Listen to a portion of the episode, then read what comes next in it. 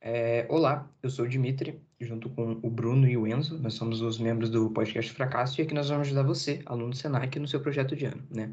Hoje nós temos convidados, o grupo Safe Kids, do primeiro ano de administração, grande maioria, e então se apresente aí, por favor, grupo.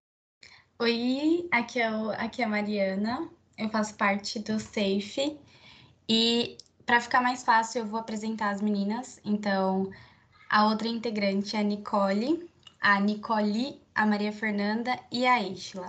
E também tem a Giovana, ela não pôde comparecer, mas ela também faz parte do grupo. Tá, devidamente apresentados. Assim, antes de a gente começar, mais ou menos, perguntar para vocês como é que tem sido a experiência de vocês assim no Senac, né? Vocês fazem parte das novas turmas do primeiro ano, vocês têm gostado do Senac? Como é que tem sido? Ah, por mim, assim, tem sido bem diferente, né? Porque a pegada da escola é diferente, o ensino e tudo mais. Então, no começo foi meio estranho, mas hoje já tá já tá um costume assim, já tá um básico, mas é muito bom. Eu gostei bastante. A escola antiga de vocês, eu... assim, era nesse esquema também? Ah, desculpa. Não, pode falar. Eu também gostei bastante. A minha escola era bem diferente. E eu acredito que eu tô me adaptando bem mais com o método do Senac do que com a minha escola antiga. Então é bom ver que vocês estão curtindo assim. Então a gente vai vir com algumas perguntas meio introdutórias sobre o projeto de vocês assim, começando pelo Enzo, e para conhecer um pouco mais né, sobre o que vocês estão fazendo. É, bom, e aí meninas, como vocês estão? Estão bem? Tudo bem. Bom, é, como dito Dimitri, né? Meu nome é Enzo, faço parte da turma 1 e, bom, é, nós do podcast do Fracasso queremos saber como vocês iniciaram, né, tudo isso, como vocês tiveram a ideia do projeto, é, tipo, como foi o começo de vocês? Bom, assim, na verdade, começou com a ideia da Giovana. A gente tinha pensado em fazer um projeto social que envolvesse é, orfanato e asilo. Esse foi o começo. Então, éramos 12 pessoas no grupo, e aí a gente estava só conversando e tinha essa ideia na mente, sabe? Queria alguma coisa relacionada a isso. Aí depois, como veio né, a informação que teria que ser só seis e tudo mais, aí a gente falou assim, entre as 12 pessoas, ah, cada um vai para um, um lado, né? Um fica com asilo e outro fica com orfanato. Então, a gente foi as que escolheram o orfanato e daí surgiu o Safe Kids, que já teve até um nome antes de ser Safe Kids, então já teve bastante mudanças, mas em base foi isso, era uma ideia de ser um projeto social que envolvesse essas questões de ajudar, de doação e tudo mais. Aí só teve que separar e escolher um lado mesmo. Legal, legal. Desculpa aqui. É... Bom, é bem legal. Eu gostei bastante do nome de vocês é, do nome do projeto de vocês. E eu queria saber como vocês chegaram né, nessa conclusão de nome. Se, tipo assim, vocês já tiveram outras ideias, como você disse, já teve outro nome. Mas como vocês chegaram à conclusão de Save Bom, na verdade foi. Nossa, foi tipo bem aleatório, sabe? A gente tinha pensado antes num nome que era EADOAR, era esse nome. Tinha uma sigla, né, que é o EA, então tinha que ter um significado. E na teoria tinha um significado. Só que foi até bem engraçado. A gente estava fazendo os slides para a primeira apresentação, né, da banca e tudo mais, e ficou esse nome logo de início. Aí a gente apresentou para a orientadora e ela questionou: "Ah, mas o que que é o EA?" E tipo, tinha uma uma ideia, uma resposta. Só que nós não anotamos o que que era o EA. Então, tipo, na hora ninguém sabia o que, que significava. Aí por isso a gente tinha que mudar o nome, né, para não ficar estranho. Aí eu que eu que coloquei o nome, né? Aí eu tava no Google e tava pesquisando assim no tradutor. Eu queria um nome em inglês, alguma coisa diferente. Aí eu só juntei Safe com Kids, né, que é tipo salvar é, crianças, crianças salvas por aí. E surgiu o Safe. Foi bem, bem básico, nada de muito planejado, foi uma arrumação, digamos assim. Entendi, entendi. É, é, bom, é, nós também queríamos saber é, qual é o objetivo do projeto de vocês, no geral. E, tipo, como vocês chegaram né, a esse objetivo. Como, é, você já explicou tudo, mas, mas a gente queria saber como foi a ideia, né, e qual é o objetivo do projeto. Eu acredito que o objetivo do projeto seja desmitificar, tipo, tudo é como as pessoas veem, como é o orfanato, como as pessoas, como as crianças vivem em abrigos hoje, que é uma realidade totalmente diferente, não é um, um, um sonho de fado, é, é tipo, ai gente, tô nervosa, calma aí. Um mar Mas, de rosas, amiga. Isso aí, exatamente, não é um mar de rosas, e mostrar a realidade das crianças de hoje em dia que vivem em abrigos em orfanatos. Isso mesmo, e também mostrar para as pessoas como as pessoas querem adotar também, como funciona, ensinar para a galera, né, também um pouquinho sobre, para as pessoas ficarem sabendo e entender um pouquinho sobre. Da hora, que legal. É, Bom, é, e também de volta para o começo de vocês, né? É, vocês tiveram alguma dificuldade? Vocês ficaram com medo das pessoas julgarem vocês? É, ficar com tipo algum tipo de preconceito? É, tiveram algum medo assim, algum propósito?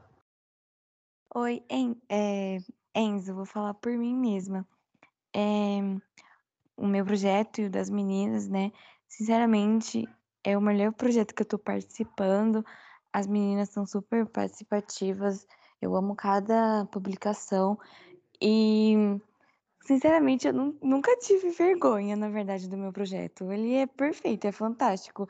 Ele fala sobre as crianças e a importância de dar a devida importância, né, para esse projeto, para porque né, adoção, orfanato, crianças estão na rua, entendeu? Ainda querendo uma família. Bom, para mim é esse o meu ponto, né? Para mim. Meu ponto de vista é ainda é isso. A gente quer conscientizar as pessoas, mostrar a realidade das pessoas de, de orfanato. Legal, legal, gente. É, tá bom, é, muito obrigado pela atenção de vocês, viu? É, eu vou passar agora a palavra para o Dimitri. Então, gente, um pouco sobre a questão do formato do projeto de vocês, né? O projeto de vocês é feito por Instagram, é completamente por ele, né? Vocês fazem essas postagens com o, os textos nela e algumas inscrições explicando sobre. Eu vi também que vocês sempre colocam a fonte, que é muito importante, né? Vocês sempre mostram de onde vocês tiraram é, tal conteúdo. Como é que tem sido para vocês e quais dicas vocês dariam para as pessoas que estão entrando nesse formato do Instagram, que trabalham com isso, assim? Como que é na questão de compartilhamento, de como o pessoal do Senac ele interage com o conteúdo de vocês? Como é que tem sido isso? Bom, tem sido um pouco desafiador, digamos assim, porque logo de início nós pensamos em ter o Instagram como uma fonte só de divulgar o nosso blog. A gente tinha uma ideia principal de ter um blog, né, de postar lá os artigos e tudo mais. Só que no meio do caminho a gente foi vendo que dava para fazer no Instagram uma coisa legal, que ficasse dinâmica. Então a gente foi tentando, foi fazendo e a gente não sabe muito bem como dar uma dica do que fazer, mas eu acho que é muito importante e a gente prezou muito isso antes de começar, antes de publicar. A gente já tinha um projeto feito de identificação visual e tudo mais. Tanto que se você parar para ver no nosso Instagram, os posts são sempre muito parecidos. Em questão de cor, sempre são as mesmas cores, porque a gente escolheu uma cor para ser do nosso tema. Então, teve uma criação do logo, assim. Antes de apresentar na banca, a gente criou um logo, né? A gente usou o azul e o roxo, que são cores mais infantis, uma fonte mais infantil. Então, a gente já apresentou com isso pronto. Porque eu acho que essa é uma identidade que todo projeto, todo perfil, mesmo sendo um perfil de Instagram comum, digamos assim, tem que ter. Então é uma coisa que uma dica que eu acho que ajuda muito a ter uma identificação também, mas ter um alcance para outras pessoas, que é você saber ter a sua originalidade, principalmente. Então, isso foi o ponto positivo que a gente viu do Instagram, que era mais fácil ter isso lá, né? Que a gente consegue ter umas cores, consegue fazer umas fontes diferentes e tudo mais. Então, a ideia era o blog, a gente migrou para o Instagram e até então tá indo tudo bem, assim. Ainda estamos aprendendo a como publicar, como alcançar mais pessoas também, porque a gente entende que é um assunto muito sério, né? Então, não, é, não são todas as pessoas que param para ler artigos relacionados à adoção, ao abandono infantil, por exemplo. Ou a gente fez uma semana especial do ECA, que foi no dia que o ECA completou, se eu não me engano, 36 anos. A gente fez uma semana especial só sobre o ECA. Muitas, muitos dos jovens adolescentes de 14, 15 anos não querem aprender sobre o ECA. Tipo, não, não vem sentido nisso. Então, tem essa barreira, que é alcançar essas pessoas. Mas, no intuito, eu acredito que eu posso falar em, por todas as meninas que o final do nosso projeto é fazer com que isso aconteça, sabe? Conscientizar desde a pessoa mais jovem até a pessoa mais velha. Que consiga entender que as causas estão aí para serem apoiadas, sabe? Então, por isso que também o Instagram, os jovens estão lá e tudo mais. É, que a gente consegue perceber muito da relação de como o Instagram de vocês conseguiu afetar, assim, por exemplo, eu. Eu era totalmente leigo em relação a esse assunto, assim, não, não que eu conheça muito sobre, mas acho que traz uma relação muito grande, principalmente a relação do ECA e etc. A gente tem a, aquela questão, aquela semana do trabalho infantil que vocês fizeram, que, assim, as pessoas precisam saber dos direitos dela, né? A gente precisa conseguir conscientizar elas sobre o direito geral delas, e eu acho que isso é muito importante. E o formato que você falou do Instagram de vocês, a questão de cores, a questão da logo, é algo que a gente consegue perceber, esse, esse carinho, assim, de certa forma, dentro dos posts que a gente consegue ver. A gente consegue ver que são coisas mais lúdicas, são coisas que, de, um, de certa forma, vão atrair as pessoas e, e tem funcionado. Né? Vocês têm 136 seguidores, é provavelmente um dos maiores é, Instagrams, assim, de de conteúdo do Senac no geral é recomendado de uma forma orgânica assim para as pessoas. Eu, por exemplo, descobri pela sugestão dele. Então acho que é muito interessante assim o que vocês têm feito em tudo isso.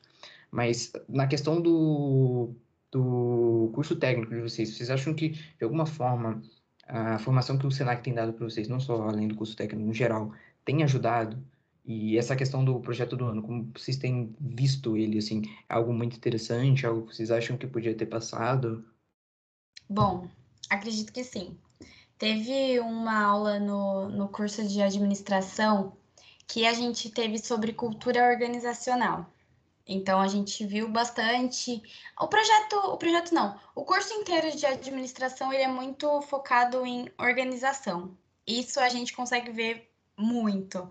Então, isso ajudou bastante. Antes mesmo de ter o, o Instagram, né, para postar, a gente já tinha o perfil, só não tinha os posts. Então, a gente já estava se preparando desde antes, já tinha uma gaveta de conteúdos para conseguir postar e tudo mais. Mas também isso não só graças ao curso em si, que ajudou, com certeza, mas a nossa orientadora, a professora Luísa, ela é a mulher, gente, mais organizada que eu conheço, de verdade. Toda toda nossa reunião ela coloca numa ata, então ela anota tudo que a gente falou para você ter uma noção, assim, ela é maravilhosa. Tanto que quando eu falei dela na banca, que eu que apresentei a banca, eu chorei, para você ter uma noção. Então, assim, é uma influência que os professores tiveram, sim, com certeza. Não só o Fábio de administração, mas ela. Então, o curso em si ajudou bastante nessa questão de organizar, de saber como falar, como mencionar as pessoas, sabe? Saber que tem que sim citar fontes, como você falou, porque não, você não pode pegar uma informação e sair espalhando por aí como se fosse sua. Então, com certeza, assim, o curso ajudou muito, muito e ainda vai ajudar muito mais. A Mari disse tudo, porque a gente tem que ter muita organização em cada post, em cada conversa. E o curso ajuda demais nisso, né? Porque a gente tem que administrar tudo. Então, o curso é primordial nisso, ele ajuda demais. É, você falou essa questão de, de, por exemplo, de como o curso técnico, por exemplo, o pessoal de multimídia, eu vejo muitos trabalhos deles também que, assim, são artes muito bonitas, assim, eles têm uma questão de fluidez. O pessoal do curso de informática, assim, por exemplo, como eu sou, é, muitas pessoas têm algum tipo de de eles tendem a ir para uma questão mais tecnológica ou algo do tipo relacionar com isso. Vocês também falaram dessa questão do professor tutor, que eu acho que é muito importante, porque principalmente ano passado os projetos foram uma questão meio mais bagunçadas, entre aspas, assim. Esse ano eles conseguiram arrumar bastante e todos os grupos que tem dito e as pessoas que eu converso, assim, no geral, têm tido experiências muito boas com os, os tutores, assim. Eles, as escolhas têm sido boas e os tutores têm conseguido suprir as necessidades do grupo, assim. Então, acho que o Bruno tem algumas perguntas para fazer e eu vou passar a palavra para ele. É, bom, como me apresentaram antes, meu nome é Bruno e, bom, eu gostaria, assim, acho que todo mundo aqui gostaria de fazer uma pergunta, assim, que é Questão, tipo, o perfil de, adoção. É difícil ter os requisitos para adotar uma criança ou um adolescente? Então, tem as questões básicas, né? Que é ser maior de 18 anos, ter condições, né, para criar uma criança. E querendo ou não, o processo em si é um processo longo, né? Então é, é complicado. E por isso muitas pessoas desistem também por conta desse processo, né? Que é um processo demorado, é um processo complicado, é um, é um processo chatinho, vamos dizer assim. Então, acabam que pessoas desistem nesse processo por conta dessa demora. Entendi. Então, é, tipo assim, a maioria, assim, é, não, é, é que seja difícil, né? Que chato a demora, né? É, uma outra pergunta é que, eu, é, eu gostaria de fazer é sobre o apadrinhamento é, afetivo. Para que, que isso existe, sabe? Bom, vou falar um pouquinho sobre o apadrinhamento. Eu gostei muito dessa pergunta porque é um dos nossos posts. Então, assim, o apadrinhamento ele funciona desse jeito. Você não tem uma condição de adotar aquela criança e se tornar responsável legal por ela, por exemplo.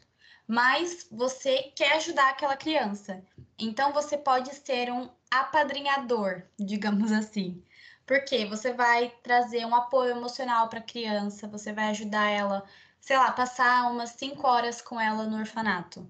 Porque as crianças de lá, por mais que tenham as pessoas que trabalham lá, elas ainda se sentem muito sozinhas. Assim, a gente não, não tem uma noção, falando de fora, de como elas se sentem. Mas parando para imaginar, sabe? Você fica lá sabendo, principalmente as crianças mais velhas, que já estão fora, digamos assim, do perfil de busca que os pais estão procurando, porque também é uma coisa que a gente falou no, no, no Instagram, que os, os casais, né, eles geralmente procuram crianças com recém-nascidas, assim. Então é um preconceito, sabe? Então, por essas crianças que já estão mais velhas e vendo que elas estão perdendo a chance de ter uma família, por isso que o apadrinhamento afetivo acaba sendo muito importante, porque você não só ajuda financeiramente, né? Também tem o apadrinhamento financeiro, que você ajuda financeiramente a criança com estudo e tudo mais. E o afetivo é para você realmente é, ser padrinho daquela criança. Você vai ajudar, você vai dar um amor e um carinho que talvez ela não receberia das pessoas que cuidam dela diariamente, por ser muitas crianças. Então, por isso que é muito importante, você não tem uma responsabilidade de adotar legalmente, mas você acaba tendo um vínculo com a criança que com certeza ajuda muito e faz com que ela consiga depois de adulta, né, ter uma saúde mental até muito melhor. Tem uma coisa, tem uma coisa legal, né? É, você, assim, que está assistindo agora isso aí, não tem a condição de adotar uma, pessoa, uma criança, você pode acabar virando o padrinho, o padrinho dela, padrinho, né? É uma coisa bem legal, como ela disse. Isso ajuda, isso completamente deve ajudar muito a, a criança que está lá dentro do orfanato.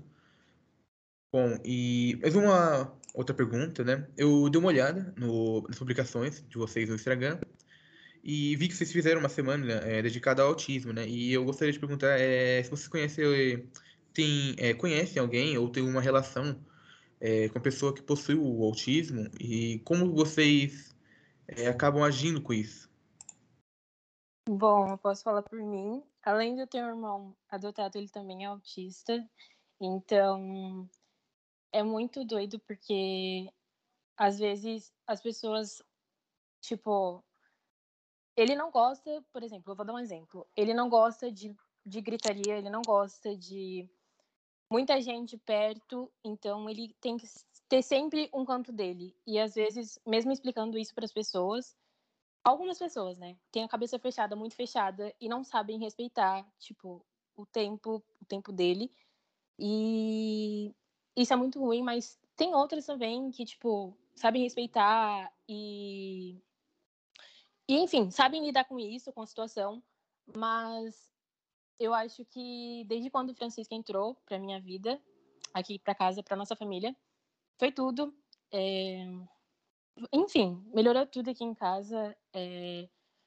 Mas em relação assim, fora da nossa convivência aqui daqui de casa, do que a gente sabe, fora da convivência, convivência é muito diferente, porque às vezes as pessoas não sabem lidar e respeitar com isso. E aí, mesmo explicando, fica um negócio meio difícil, sabe? Ah, eu imagino, né? É, deve ser um pouco chato para ele, é, porque as pessoas não, às vezes não entendam isso, né? Mas imagino que ele deve ser uma pessoa incrível, assim como a família de você, de todo mundo aqui. Bom, eu em particular não tenho mais nenhuma pergunta. Enzo, Dimitri, tem mais alguma? Vocês mesmos gostariam de acrescentar alguma coisa? Eu, eu tenho mais uma pergunta. É, Queria perguntar se vocês têm noção, em média, quantas crianças são adotadas por ano, mais ou menos. E se elas são. Desculpa que eu não completei. Se elas são mais é, parte criança, adolescente, pré-adolescente, ou, ou até adulto, né? Pela minha. Pelo, pela nossa pesquisa, assim, mais ou menos que eu lembro, mais ou menos assim, 5 mil crianças por ano. E, tipo, criança, assim, men menores de 6 anos.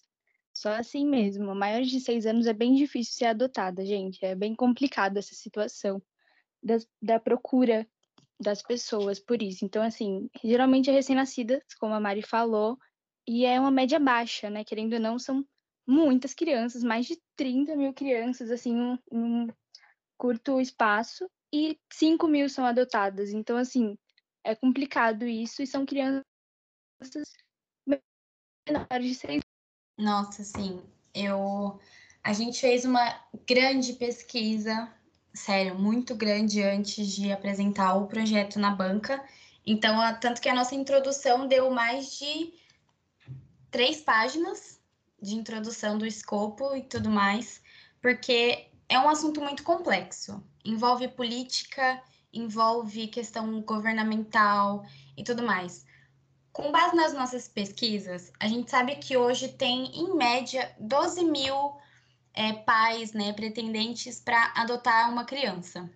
E só existe crianças aptas, entre aspas, uma média de 5 mil crianças aptas. O que são essas crianças aptas? A gente chama de crianças aptas as crianças que estão é, entre os, os perfis de busca, que são aquilo que a gente falou, geralmente são meninas, é, menores de seis anos, ou até bem menor ainda, menor de dois, porque aí não tem uma relação de contar que você é adotado, porque a criança não vai lembrar, sabe? Os pais, eles, quando adotam, eles não querem muito se preocupar em explicar para aquela criança. Eles querem realmente que ela acredite que é filha deles biologicamente. Então, talvez por isso tenha essa, essa procura enorme por crianças tão pequenas.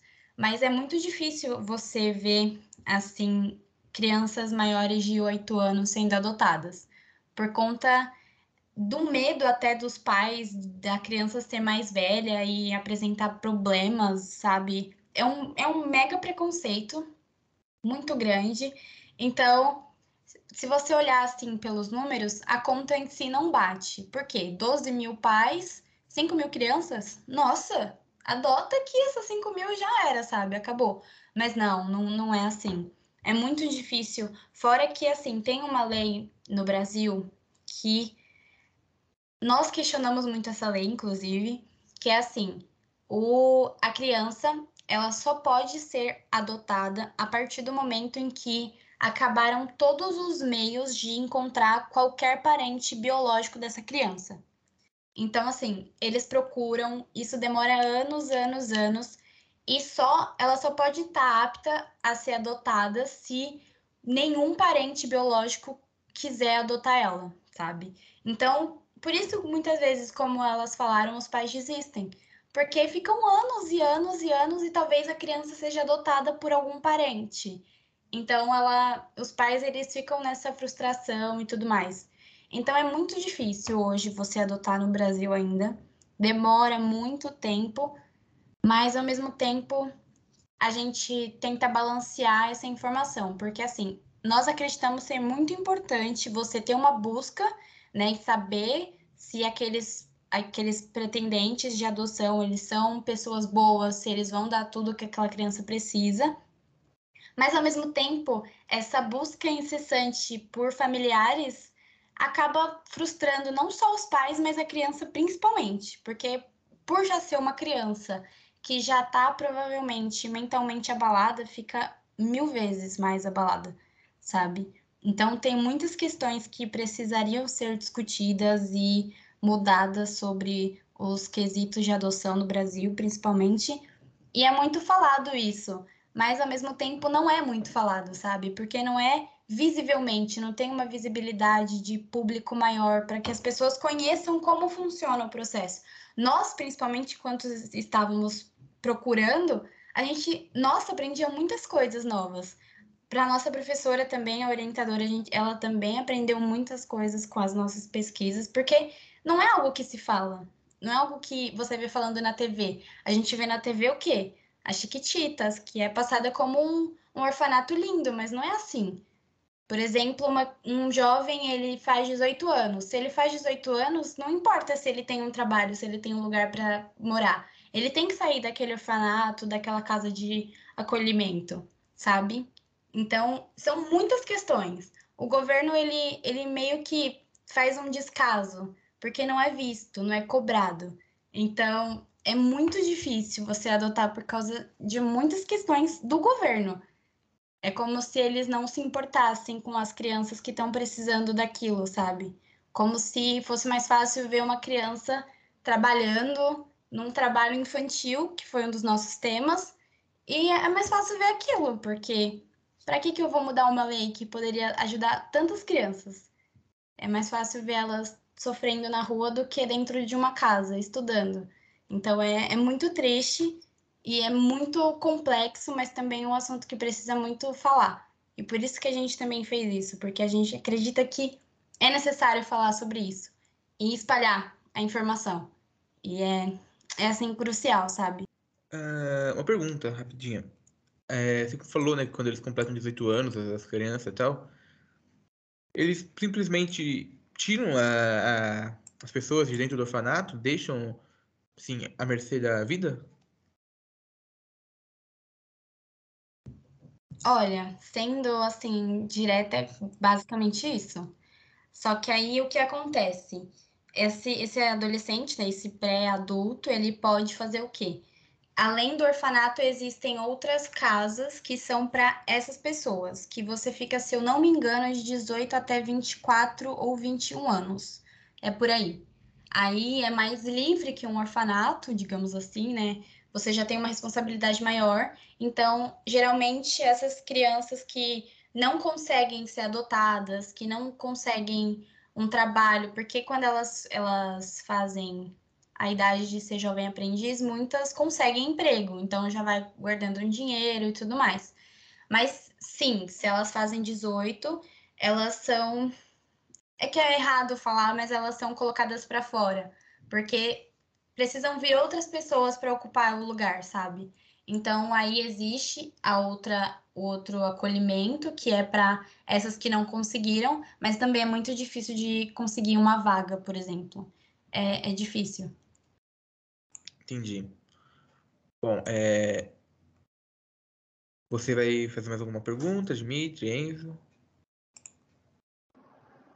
É, então, é, você falou um pouco também que elas só, as crianças só podem ser adotadas depois que eles verificam, né? Eles checam se não tem mais nenhum parente.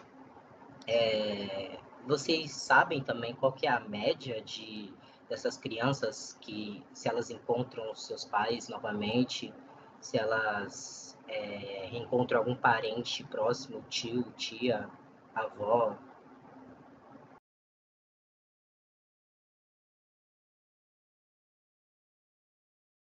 Olha, porque assim, quando, quando um pai, uma mãe, eles não podem ser aptos a cuidar do filho, o, o governo, né, ele automaticamente já direcionaria para os parentes mais próximos, que seriam avós, tios e padrinho, madrinha, geralmente que são que podem vir a ter uma guarda legal daquela criança. Então, se a gente imagina que uma criança ela está no orfanato, é porque esses parentes próximos já não estiveram presentes para ocupar aquele cargo, sabe, de tutor da criança.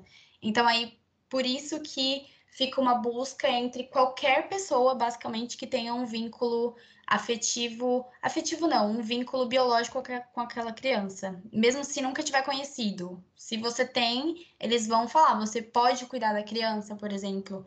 E aí, muitas vezes é um assunto que a gente abordou também, que muitas vezes esses parentes biológicos acabam adotando aquela criança não por querer adotar aquela criança, não generalizando, claro, mas se eles quisessem cuidar daquela criança, eles já teriam cuidado antes, né? Você concorda comigo? Então, às vezes ela fica numa casa, num lar que não tem amor o suficiente que ela receberia de um pai adotivo, sabe? Mas é porque o governo ele preza e isso por questões religiosas, com certeza, questões de crenças também, que ela deve ficar com a família, né? A família, entre aspas, que é o sangue do meu sangue.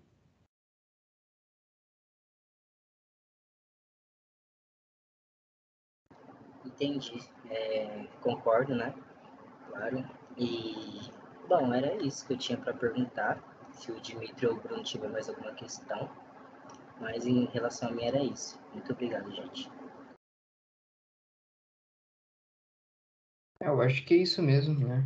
O... Aí, Bruno, se quiser terminar. Certo, vou terminar aqui então. Bom, é, esse foi o nosso segundo episódio da temporada. Esperamos que tenham gostado.